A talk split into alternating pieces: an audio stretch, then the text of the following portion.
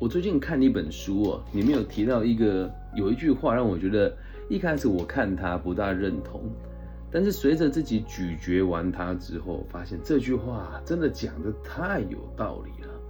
那可能有些朋友听了你会觉得身体不舒服，会觉得自己被歧视，但一开始我看到这个逻辑的时候，我自己也觉得我好像也被歧视了。的原因是什么？你知道吗？因为。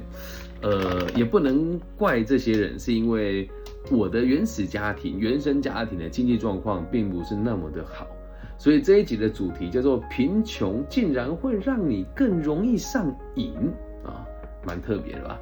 那在讲上瘾之前呢，要先跟大家分享我最近看到在台湾地区大家上瘾的事情有什么。第一个就是在这个抖音啊，或者是直播间卖的这些廉价品，哦。台湾有很多奇奇怪怪的网红，他说：“哎，这个蓝牙耳机哦，原价三千块，那现在呢，只要一千零八十上车。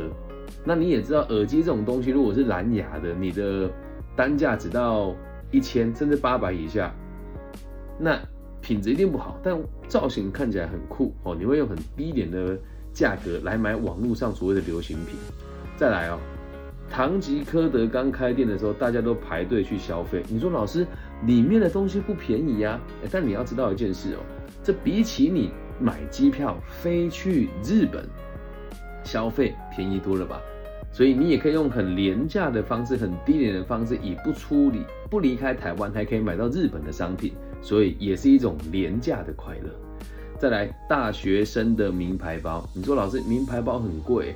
可是你要看，很多大学生都会背着这个上万块甚至数十万的包包去上课，没有为什么？因为看起来很酷很帅。在我那个年代哦，能够背名牌名牌包上课的人，都是家里环境真的很好的。而现在很多人打工就为了买一个名牌包，然后分期付款的苹果手机。这个就更加严重了。你现在到台湾的大学来看，几乎所有的学生拿的都是苹果手机。那如果不是自己买的，百分之八九十都是分期的。毕竟一只手机可能从台币三万块到五万块，甚至六万块都有可能，他能买得起吗？再来，月光族喝星巴克，你说老师，你这个说法会不会太歧视了呢？别，并不是每个月光族都喝星巴克，没错，但很多人他月薪可能不到台币。三万块，但他也喝星巴克，拿在手上感觉很开心呐。在以前我那个年代，大学的时候，我们并不会那么勤劳的去喝这个东西，因为对我们而言它是很贵。那经过这么多年，它也涨了一点点价格，但是薪水并没有涨的状况之下，大学生更乐于花钱买这个快乐啊，或者是收入不是那么优渥的朋友拿一起拿拿一杯星巴克来自拍，看起来也挺高级的。接下来。一个小时两千元的智商服务，你说，哎，老师，这跟贫穷有关系吗？先不要讲贫穷跟上瘾哦，一旦你习惯了这个东西之后，没有它你会蛮痛苦的。但听清楚哦，本节目并不是要去否定心理智商师的专业，而是如果你已经很习惯去找心理智商师智商，而你的生活却一点好转的状况都没有，那这时候也是一种上瘾啊。你跟他智商过得不好，生活。的责任就不在你身上，而在智商师的身上。然后再来一堂课五万块的不知名商学院，现在在网络上很多这种莫名其妙的课程。你说老师，这跟上瘾有关系吗？来花五万块听起来不是小钱，但是逻辑是这样哦。你花了五万块之后，就会觉得自己好像学习了，然后一群人打卡自拍，然后随便发几个文，就会觉得哇自己有在学习。可是实际上呢，你一点长进都没有。那在这边，如果有人觉得说老师。你讲话太武断了。我这边有一个网络上的老师开那个什么什么商学院，他的实力很好。他认为你太武断了，想跟你交流，我绝对愿意啊。但是应该不会有人愿意了。然后再来做这一集的时候，我心里面很难过的原因，是因为刚刚我去我们家前面的便利店缴费的时候，和老板闲聊说：“你有没有发现夹娃娃机变很多？”老板的回答是：“台湾人现在很穷啊。”你穷到身上只剩下铜板，那当然就拿去买这个快乐，一个赌的感受啊！十块钱拼一个五十块的东西回来，那我自己就曾经犯过这个错。我做节目向来都很认真，所以我也希望自己的体验可以更符合这个市场的趋势跟潮流。所以那一天呢，我就去了夹娃娃机的店面，然后问他个说店员说这里有没有什么比较好出货的台？他说哦有啊，前面那个夹娃娃机啊，里面放的那个是湿纸巾，我花了三四十块夹到了一包四加二十八块的湿纸巾，有趣吧？可是那种快感还是有的，而一般人并不会像我这么无聊去搜寻它里面的价格，能够理解吧？再来，线上娱乐城的崛起。小时候读书就已经听过，学校附近有那种很后段的高中的同学会去线上下注。现在在大学里面，几乎你很常看到，在台湾的大学生，很多人手机里面都有线上娱乐城。然后你花一点点钱，就可以买到自己可能可以成为百万富翁的机会。所以大家就很喜欢赌钱。你要是觉得这种说法有点过分，你看台湾的彩券行是不是越开越多，也是一样的道理啊？花个五十块、一百块买一个成为百万富翁的机会。啊，这跟上瘾都有关了。等下我会讲为什么，然后再来沙盒游戏让你无法自拔。很多人玩电玩玩到废寝忘食的原因，是因为在游戏世界里面，你花一点十几二十万买个装备，就可以在这个世界当顶级大佬。那现实生活那当顶级大佬有多困难，对吧？还有发文等待别人回复，也是一种奇怪的现象。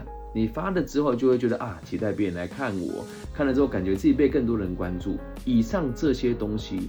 都可以是一种上瘾，因为上述讲的这些事情哦，通常一旦开了头，你就停不下来。所以说到底啊，我们现在就要告诉大家，什么叫上瘾呢？上瘾就是这件事情对你的帮助没有那么大，而你却花了很多时间跟很多精力来追求这件事情，而它的后果是伤害你的，就叫做上瘾。上面讲的这所有的事情对你来讲都是一种伤害，但很多人并不认为它是伤害。所以这时候我们会讲贫穷跟这个关联性在哪里？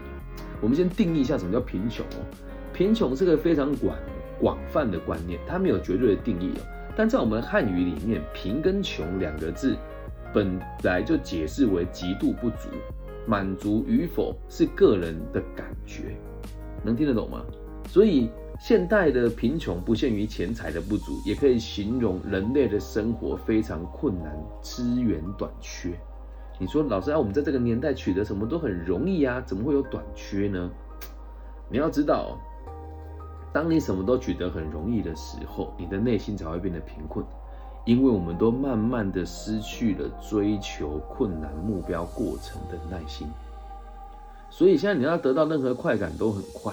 如果你没有设定长远的目标，比如说啊，我就想要买一只 iPhone 啊，我就想要每年去日本玩一次啊。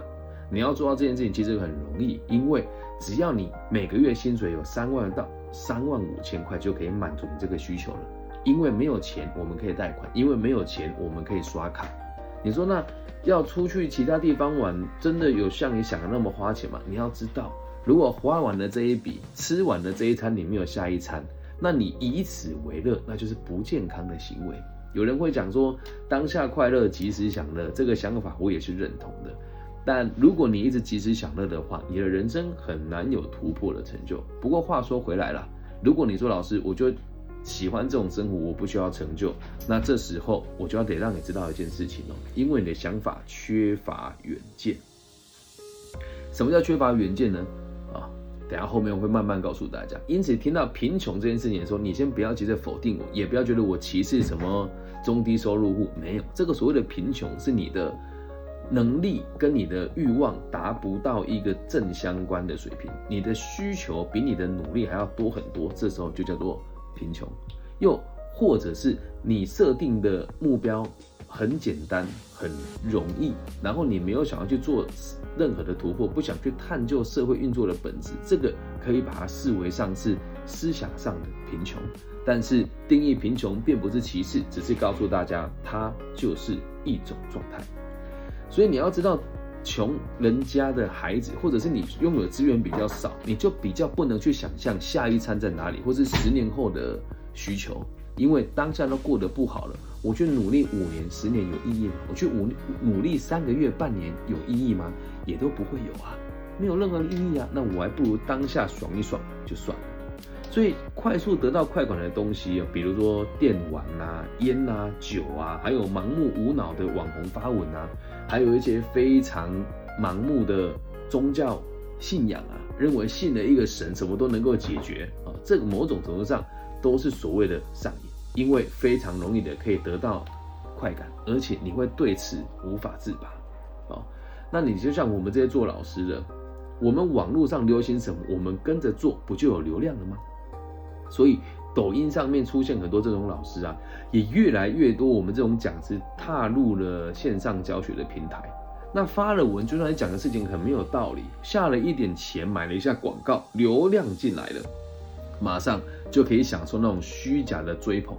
所以这些老师，如果你有在买广告的话，那个也是停不下来的。你花个十万块买个百万粉丝，然后你就可以得到这种快感。就算没有人看，自己看到这个流量，你也觉得很爽啊，可以拿出来吹嘘嘛。其实啊，大家都只是穷怕了而已啊。如果想要有伟大的成就，都需要一点点的运气，加上很多很多很多的努力与坚持。那如果我们把这些成本啊拿来投资，呃，学习或者是去攻读一个官方的学位，或者是购买书籍，你回来阅读，或者是参与研究，你要消化好久好久好久，才能够产出有深度的作品。但是花一点小钱。或者是透过一点长辈的关系得到一些邀约或关注，你也可以很轻易的打败打败像我这样白手起家又不攀关系的老师，而取得别人的认同与邀约。因此，认真的人越来越少啊！你说老师那跟贫穷有关系吗？关系可大了。如果你的爸爸妈妈给你的世界是，你就好好考个公务人员。什么都不要想，那你还看得到更远的地方吗？说说，哎呀，我让你读到大学毕业，你什么都不要学，就是好好的去考这个公务人员考试。你说老师啊，这样就是贫穷哦，不能讲贫穷啊。一旦你的生活稳定下来，身边太多这种案例了，他家里的环境普普通通，好不容易考上公务人员，而考上的时候就开始挥霍。那这个挥霍呢？他会跟别人讲说，这个就是我自己凭能力赚来的，我花了一点钱在什么地方，难道不行吗？这就会出现一个很大的问题啊！如果用一样的方式在教育你的下一代，那我们就会常常花钱在买这些短效的快感，慢慢的，整个地区的人都没有办法看得更长远，而去做更远大的建设。这件事情可大可小。所以，身为教育者的我们，我希望大家可以理解一件事情啊，不能有贫困的状况出现。什么叫贫困的状况？如果啦，今天你的学生，假设你是一名老师，你的学生的家长是一名建商，他跟你说，老师啊，反正我们有盖哦，这一户便宜卖给你，市价一千五百万，我卖你六百万就好了。你会不会对大孩子有偏差的对待？对吧？那这种东西会不会上瘾？人性是这个样子的。人性是这个样子，一旦可以短效取得快感，要你重新回过头来好好工作，对你来讲比登天还难，了解吗？所以从大众的角度出发啊，再用这个奢侈品来跟大家分享，存够钱再买奢侈品，跟功成名就之后不再费吹灰之力买奢侈品，哪一个比较容易啊？当然是贷款跟分期买到比较容易啊，当然是买水货比较容易啊。那有人就会问了，那人怎么这么不理性呢？就要重新再定义一次什么叫穷，什么叫贫穷？看不到未来，觉得自己的努力没办法满足自己更远大的需求，当下吃得饱、过得开心比什么都重要。这时候你就容易成为对事情上瘾的一群人，而这个逻辑也很符合所谓的目的论，因为没有远大的目标，所以你可以放任自己去追求小的快乐。而如果你没有追求过远大的目标，你会认为这些小的快乐就是你人生存在的本质与意义，所以你赚到的钱都花在这些没什么帮助的地方之上。如果真要深入探究的话，这个也很可怕。在台湾，每年我们捐款的金额，一般民众捐款的金额都超过两亿台币，绝对超过全部的人加起来。你说哇，那是代表台湾的经济很好？其实没有，是因为我们已经找不到什么地方。也或者是没有更多的钱去做更有意义回馈社会的事情，就宁愿拿这个钱去捐给一些来历不明，或者是你也不知道拿去做什么的基金会，认为自己好像做了善事一样。那捐钱也会上瘾啊，很多事情都是会上瘾的啊。像我们参加福伦社啊，当这个理事跟监事，这位置很多人得来不易，你哎，觉得哎还不错，你就继续花钱买它。那如果你花钱买它，对你得到对你得不到任何实质上的帮助，甚至对你有伤害的话，那这个就是所谓的上瘾。所以广义来说，就是无法接受或理解自己有能力突破现况、取得更高的成就感的一群朋友，选择用伤害自己，或是药物，或者是他人的关注来麻痹自己的人，就是所谓的上瘾，你终将会一事无成。可是这句话啊有个瑕疵啊，毕竟这个词哦是从英文翻译过来的，所以如果我们说只是说如果啊，如果你对好的事情上瘾的话，人家还会说它是坏事吗？假设你对健身上瘾了，你对运动上瘾了，你对学习上瘾了，我们就会说你的动机其实很够。而往往会对这件事情产生上瘾的人，家里的环境一定都不差。为什么？他知道自己当下的需求都可以被满足，他知道自己的努力可以看到更远的地方，因为他不需要担心他眼前困难的生活。听完了以后，有没有对上瘾有不一样的定义跟不一样的诠释呢？以上就是这一集全部的内容，希望大家能够知道，透过富足的心灵跟富足的财务的分配，你才有办法摆脱上瘾的这件事情。最后提醒大家，你对所有东西的上瘾，原因一定都来自于某个资本主义的操作，能听懂吗？如果你不用花钱就可以得到快乐，假设说，哎，老师，我对散步上瘾，无伤大雅。老师，我对这个仰望大自然的天空而上，无伤大雅，你不用花钱，往往都是做了对你有负面的影响。那花了钱的东西，通常就都不是买到的东西，就不是那么单纯，扯到钱就是商业，能够明白吗？这一集送给每一个正在上瘾某件事情的朋友，希望透过这一集让大家拥有更独立的思考逻辑。以上就是这一集全部的内容啊。希望大家可以有耐心的把它听完。贫穷让你更容易上瘾吗？听完了这一集，希望大家都要能够理解，有能力看到更远的地方。被这些坏蛋所谓的透过计算而弄出这些消费模式的商人，你就会更有免疫力，你就可以走得更长久，就有能力照顾更多人。我爱你们，希望你们喜欢我的节目。如果你也喜欢我的节目的话，记得帮我分享、按赞加订阅哦。